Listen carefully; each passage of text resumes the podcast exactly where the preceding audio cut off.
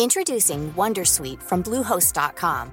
Website creation is hard, but now with Bluehost, you can answer a few simple questions about your business and get a unique WordPress website or store right away.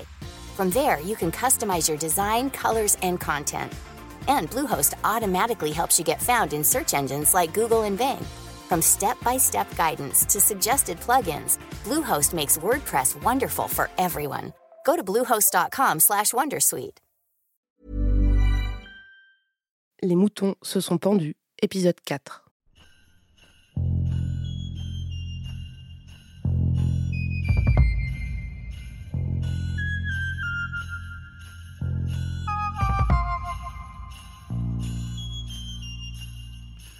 Au lendemain de sa subite réapparition, Jeanne Anguerny demande aux Lavaronnières de renvoyer leur personnel plutôt que d'habitude. Elle va avoir besoin de se rendre à Bois du Croc avant le coucher du soleil. Une fois sur place, elle recommence son étrange manège, se déplaçant à travers champs avec une agilité insoupçonnée, arpentant les collines, changeant subitement de direction, s'agenouillant ici et là pour creuser des trous dans le sol. À un moment, Henri et Clémence la voient se baisser et examiner avec attention un objet.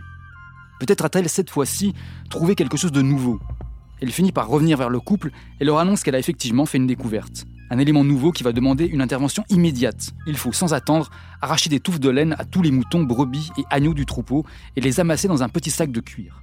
Clémence et le docteur s'exécutent. Ils finiront un peu après minuit, exténués, inquiets aussi de ne pas comprendre grand-chose à cette cérémonie. Mais Jeanne Anguerny c'est comme toujours les rassurer. Et Clémence sent que cette fois-ci, les choses vont vraiment s'arranger.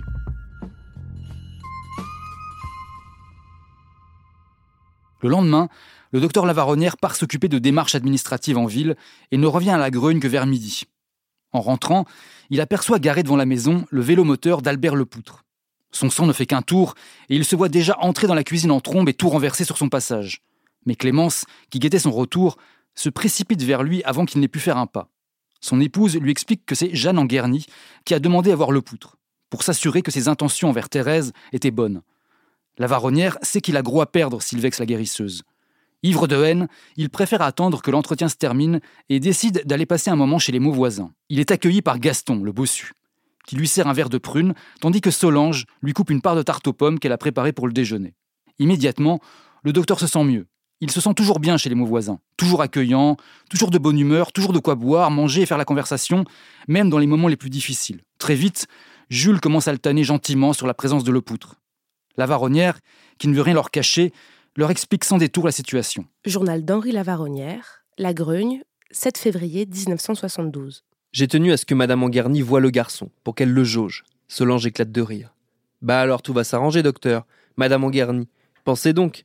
Elle va trouver la solution. J'espère que votre fille lui fait confiance autant que vous. Sa réaction me surprend et me choque. J'allais lui faire une remarque, mais elle a aussitôt repris la parole. Et quand doit-elle venir, Madame Anguerny mais voyons, elle est arrivée hier soir, vous ne l'avez pas vue? Leur curiosité a de toute évidence été prise en défaut. Solange se mord les lèvres. Gaston, qui faisait semblant de ne pas suivre notre conversation, s'est retourné brusquement. Jules revient précipitamment de la cuisine. Tous restent silencieux. Gaston roule une cigarette en me lançant des coups d'œil par-dessous. Solange essuie machinalement la table. Le tic-tac de l'horloge devient pesant. À ce moment, Albert Lepoutre sort de la maison dans son costume du dimanche, la cravate de travers et le sourire aux lèvres le docteur Lavaronnière en profite pour prendre congé de ses hôtes et file vers sa maison. Jeanne Anguerny a de toute évidence donné sa bénédiction à l'union entre Thérèse et le Jean Foutre aux souliers crottés, et le docteur est hors de lui. Ne tenant pas en place et refusant de laisser éclater sa colère devant la guérisseuse, il ressort. Planté devant chez lui, il regarde le jardin, les arbres autour de lui. Il repense à toutes les années de bonheur qu'il a vécues ici et réalise à quel point tout est désormais ruiné, à quel point tout cela le déprime et le dégoûte aujourd'hui. À quel point sa maison sent la poussière et la mort, alors que celle des mots voisins, pourtant misérables et toutes de guingois, semble si accueillante, si vivante. Le docteur se dit que finalement, malgré leurs défauts et leur mesquinerie, eux vivent encore dans le pays perdu de son enfance. Simple et rude, mais tranquille. Il s'apprête à retourner chez eux lorsque Jeanne Anguerny sort de la maison et l'arrête. Elle semble affolée et plus fébrile qu'à l'habitude. Elle finit alors par lui lâcher N'allez pas chez les mots voisins, docteur. N'y allez plus jamais. Ce sont eux qui vous font du mal. À ces mots, le docteur Lavaronnière perd connaissance. Journal d'Henri Lavaronnière, La Grogne, 7 février 1972. Ma tête me fait mal, mes oreilles bourdonnent, j'ai envie de pleurer. Toute cette histoire est absurde, c'est un cauchemar, un rêve stupide. Cette pauvre Solange doit être victime d'un malentendu. Il faut que j'aille m'expliquer avec elle. Tout va s'arranger. Mais quand j'essaye de me lever, je tombe sur Madame Anguerny, assise juste à côté de moi. Elle me regarde avec son air triste de grand-mère indulgente. Sa main appuie sur mon épaule et me force à me rasseoir. Jeanne, malheureusement, ne se trompe jamais. Il me faut accepter la vérité. La voisin est une sorcière. Le docteur Lavaronnière restera ainsi cloué au lit, pétrifié, une bonne partie de la journée. Les mots voisins avaient pour objectif de faire main basse sur la Grugne et Bois du Croc, et pour cela, il fallait que les Lavaronnières quittent les lieux, dépités, et revendent leurs terres, ou qu'ils disparaissent. En fin d'après-midi, Clémence et la guérisseuse viennent réveiller Henri. Madame Anguerny lui annonce qu'ils doivent retourner à Bois du Croc pour finir leur travail. Maintenant, c'est à eux de s'en prendre à Solange voisin.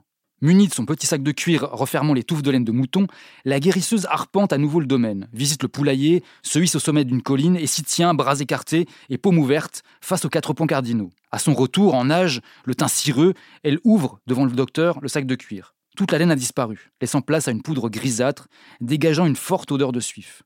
Le lendemain matin, la varonnière croise Jules Mauvoisin, le mari aux grandes mains. Il se force à faire bonne figure, le salue et lui demande machinalement comment va sa femme. Jules lui répond qu'elle est chez le médecin. Elle s'est renversée une pleine casserole d'eau bouillante sur les pieds. Le docteur rentre chez lui triomphant. Ça y est, la Mauvoisin est touchée. Dans les jours qui vont suivre, Solange Mauvoisin va transiter de service d'urgence en cabinet de rebouteux, et un peu partout dans les environs, les langues vont commencer à se délier. Tout le monde était depuis longtemps au courant des mésaventures du docteur Lavaronnière. Solange Mauvoisin ne se privant pas de les raconter publiquement et en se moquant copieusement qui plus est. La Varonnière est ruinée, la Varonnière court après les crapauds avec son fusil, la Varonnière est devenue fou. Et partout les gens riaient. Le docteur et sa femme étaient les derniers au courant de la félonie de leurs voisins. Le bail des Mauvoisins arrive à expiration le 11 novembre 1963. Le docteur Lavaronnière décide de ne pas le renouveler et de les chasser de ses terres. Il les reverra une dernière fois au mariage de sa fille, où il a tenu à les inviter pour rester correct et digne jusqu'au bout. Assise face à Jeanne Anguerny au repas de noces, Solange Mauvoisin lancera un regard de haine à la guérisseuse et l'ignorera pendant tout le reste de la soirée. Quelques jours après le mariage, le docteur enverra aux Mauvoisins une lettre recommandée leur signifiant le non-renouvellement de leur bail. Journal d'Henri Lavaronnière, La Grugne, 7 février 1972. Quand Solange a reçu le papier, elle a couru dans tous les sens, de Jules à Gaston, de son père à sa mère. Elle ne tenait plus en place. Mais elle n'est jamais venue me demander d'explication. Elle se savait démasquée. Pour elle, cette lettre était une confirmation. Pour moi, son silence sera un aveu de trahison. Un an plus tard, le 10 novembre 63, les voisins quittent comme convenu leur bicoque. La séparation se fait en bonne intelligence et le docteur Lavaronnière est enfin serein, persuadé de vivre les dernières heures d'un long cauchemar. Il a revendu un mois plus tôt Bois du Croc avec douleur car il aurait voulu garder dans la famille le domaine de son cousin, mais sans regret. Il avait trop souffert sur ces terres humides et malsaines. Lavaronnière a ainsi pu payer ses dettes et se remettre sur pied. Tout semble en ce dimanche gris et froid propice à un nouveau départ pour l'infortuné vétérinaire. Mais un peu avant la fin de journée, Henri Lavaronnière surprend Solange voisin, debout au milieu d'un sentier immobile, bras levés, paumes ouvertes, semblant se livrer à une étrange prière. Il se souvient avoir déjà vu cette prière auparavant. C'est celle qu'avait fait Jeanne Anguerny lors de sa dernière intervention. Observant la sorcière de loin, il décide de la suivre, alors qu'elle remonte tranquillement vers chez elle, où toute la famille s'active pour vider la maison avant la tombée de la nuit. Là, le docteur la voit prendre dans ses bras Roland, le petit dernier. Elle lui désigne soudain la grugne du doigt, en lui disant T'en fais pas, on reviendra bientôt. Il est pour nous le château. Liquide, les jambes tremblantes, Henri Lavaronnière réalise alors qu'il a oublié un détail. Si le bail des voisins expirait bien le lendemain, leur droit de préemption sur le domaine, dû à leurs années de travail sur place, courait lui jusqu'au 11 novembre 1972. Il restait donc encore 11 ans, 11 ans durant lesquels le docteur Lavaronnière allait représenter un obstacle pour les voisins, et donc une victime potentielle à leur diablerie. Si le docteur a commencé son journal en déclarant qu'il lui restait un an à vivre, ce n'est pas en vain. Tant que le calendrier n'aura pas marqué la date du 12 novembre 1972, il sera un mort en sursis. Et malgré une longue période d'accalmie, durant lesquelles Lavaronnière va littéralement renaître, au niveau professionnel notamment en participant à l'élaboration de nouveaux traitements sur les bovins, la malédiction des voisins va finir par frapper de nouveau, plus cruel et plus personne que jamais. Après plusieurs années passées hors des radars, les mots voisins vont louer une maison à quelques kilomètres de la Grugne. Chaque soir, Solange et son mari passent en voiture devant chez les Lavaronnières. Et chaque soir, la fatigue et les crises de douleur du docteur s'intensifient. Au fur et à mesure que la date fatidique approche, les crises se font plus violentes, plus profondes, jusqu'à l'insoutenable. Journal d'Henri Lavaronnière, La Grugne, 17 avril 1972. J'ai senti la mort. Elle venait me prendre. Pour la première fois de ma vie, j'ai eu cette conscience aiguë des agonisants. Une présence effrayante. J'abandonnais mon corps parce que je savais que j'allais mourir. Tout a commencé dans la nuit, vers 2 heures du matin. Je n'arrivais plus à m'endormir. J'avais l'impression de manquer d'air. J'ai redressé mon oreiller, je me suis assis. C'est alors que j'ai perçu le bruit, mon propre bruit. Un sifflement rauque, brutal, chuintant. Un râle qui a fini par réveiller Clémence. Je me suis tourné vers elle, j'ai lu sur son visage la peur que je lui inspirais. Au réveil, elle m'a dit que je portais tous les stigmates de la mort. Les narines pincées, le teint livide, une fine couche de sueur perlant sur mon front en permanence. J'étais un moribond. Journal d'Henri Lavaronnière, La Grugne, 26 mai 1972. Je ne peux plus lever mon bras gauche. Il pend, lourd, inerte, le long de mon corps. Une paralysie brutale, inquiétante. Je n'ai même pas cherché d'explication médicale. Ça m'a pris tout d'un coup, après le déjeuner, alors que je voulais allumer la radio qui se trouvait à ma gauche, près de la table de la cuisine. Mon bras ne m'a pas obéi. Il est resté sur l'accoudoir du fauteuil, mort, étranger, une chose encombrante et inutile. Journal d'Henri Lavaronnière, La Grugne, 4 juin 1972. Ma volonté est anéantie, mes sens m'affolent. Dès que je veux faire quelques pas, je me cogne aux meubles et aux murs comme un papillon de nuit aveugle et engourdi. Impossible de fuir. Je ne peux pas conduire avec mon bras mort, et Clémence ne peut rien pour moi. Parfois, elle me traîne dans sa vieille deux chevaux faire des courses au village, mais ce n'est pas suffisant pour me désintoxiquer. Je suis toujours dans le rayon d'action des mots voisins, et mon mal ne fait qu'empirer. L'issue semble inéluctable. Henri Lavaronnière mourra avant le 11 novembre. Il est condamné, il le sait. Jeanne Anguerny ne peut désormais plus rien pour lui. La médecine est plus que jamais impuissante et même la logique semble lui faire défaut un peu plus chaque jour. Mais alors que tout semble irrémédiablement perdu, il a une discussion avec Marcelin Tabourdet, le boulanger du village, qui a lui aussi une longue histoire avec les sorciers et les jeteux de sorts. Au moment où les lavaronnières se sont installés dans le Berry, l'homme était interné en hôpital psychiatrique. Son pain ne levait plus, et c'est sa femme qui a porté la boulangerie à bout de bras, tant bien que mal, pendant que son mari luttait contre les puissances occultes. Mais depuis bientôt un an, Tabourdet file sur les routes au volant de son petit camion et son affaire se porte mieux que jamais. Le boulanger, après moult réticences, concède à parler au docteur de l'homme qui l'a, si l'on peut dire, sorti du pétrin. Propos de Marcelin Tabourdet, extrait du journal d'Henri Lavaronnière, La Grugne, 6 juin 1972. Son nom, c'est le père Ribot. C'est un de mes clients qui me l'a indiqué. Le bonhomme a plutôt une réputation de justicier. Il a fait mordre la poussière à plus d'un sorcier. Et s'il est tellement efficace, c'est justement qu'il emploie les mêmes méthodes que l'adversaire. Ah, il ne se contente pas d'eau bénite. C'est un dur. Il envoûte les envoûteurs. Il ensorcelle les jeteux de sort. Et s'il faut les tuer, il les tue. La description séduit immédiatement le docteur Lavaronnière qui est littéralement au bout du bout et souhaite désormais moins de flâneries mystiques et plus de mesures concrètes, aussi radicales soient-elles. Quelques jours plus tard, il se rend donc à Beaugenais, le hameau où vit le fameux père Ribot, le redoutable casseur de sorciers. Journal d'Henri Lavaronnière, Crozan, 19 juin 1972. C'est une salle de ferme traditionnelle, avec ses poutres noircies, une table massive au milieu, une immense cheminée en pierre.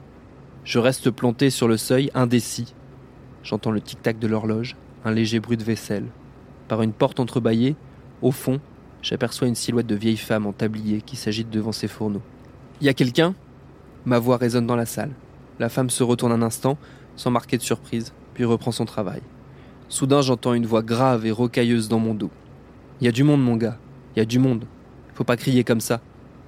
Un homme trapu, les cheveux blancs coupés très courts, est assis sur une chaise près de l'entrée. Dans la pénombre, je ne l'avais pas vu. Excusez-moi, je cherche monsieur Ribot. Le vieux doit avoir 65 ou 70 ans. La tête penchée en avant, il est en train de raccommoder les bretelles de son caleçon. Eh oui, mon gars, eh oui. Il a marmonné sans même lever les yeux sur moi. Comme s'il était naturel qu'un inconnu entre comme ça de bon matin, sans s'annoncer. Je reste debout, gêné, incapable de trouver ce qui déjà me trouble dans cette pièce. Tout y est calme, propre, reposant. Des photos d'enfants sur le vaisselier, une image pieuse au-dessus de la cheminée, un fusil magnifique, la crosse posée à même le sol, près de la porte d'entrée. Seule note de modernisme, la télévision et un poste de radio. Et tout à coup, je vois, je sais ce qui m'a troublé dès le premier instant. Des centaines de têtes de poissons grimaçantes, momifiées, qui se pressent sur les murs de la salle sombres, luisantes. Elles sont si nombreuses, accrochées du sol au plafond, qu'on ne les distingue pas au premier abord. Cette fantastique collection de trophées se confond avec les parois. On dirait que l'intérieur de la maison est fait d'une hideuse matière, criblée d'yeux morts, recouverte d'écailles noirâtres, fissurée de gueules de brochets édentés. Ribot termine son raccommodage, range fil et aiguille dans un tiroir et accueille enfin la varonnière. Le docteur se présente et lui dit qu'il vient de la part de Tabourdet. Le père Ribot le reçoit très froidement, il n'aime pas les médecins. Et puis de toute façon, lui dit-il, il est tombé dans les mauvaises heures, il ne peut rien pour lui. Il va devoir attendre un peu. Alors Henri Lavaronnière attend. Un quart d'heure, vingt minutes, une heure. Et enfin le père Ribot lui demande de le suivre dans son bureau. Le docteur lui demande ce que signifie cette histoire de mauvaise heure. Ribot lui répond qu'il y a un temps pour combattre le démon, toutes les sept heures. C'est Saturne qui commande. La discussion entre les deux hommes va durer deux heures. Deux heures durant lesquelles le père Ribot sert à la varonnière une étrange philosophie païenne, lui fait un exposé sur les diverses incarnations du diable, les animaux bienfaiteurs et malfaiteurs, et le met en garde contre les livres de sorcellerie qui sont au mieux une vaste mascarade et au pire une dangereuse perte de temps. Mais il refuse toujours de l'écouter et encore moins de l'aider. La varonnière insiste. Le père Ribot finit par lui donner une formule protectrice en lui promettant qu'elle le protégera pendant quelques mois. Mais ce n'est pas ce que veut le docteur. Il veut que Solange Mauvoisin soit mise hors d'état de nuire. C'est une question de vie ou de mort, et chaque jour compte désormais. Le père Ribot hésite, mais il finit par lui dire Écoute mon gars, tu reviens me voir le plus vite possible avec une photo de la Mauvoisin. Une photo récente. Moins de 7 ans, parce que c'est le temps qu'il faut aux cellules du corps humain pour changer complètement. Et alors là, je m'occuperai d'elle. Fais-moi confiance, je vais la faire danser ta sorcière.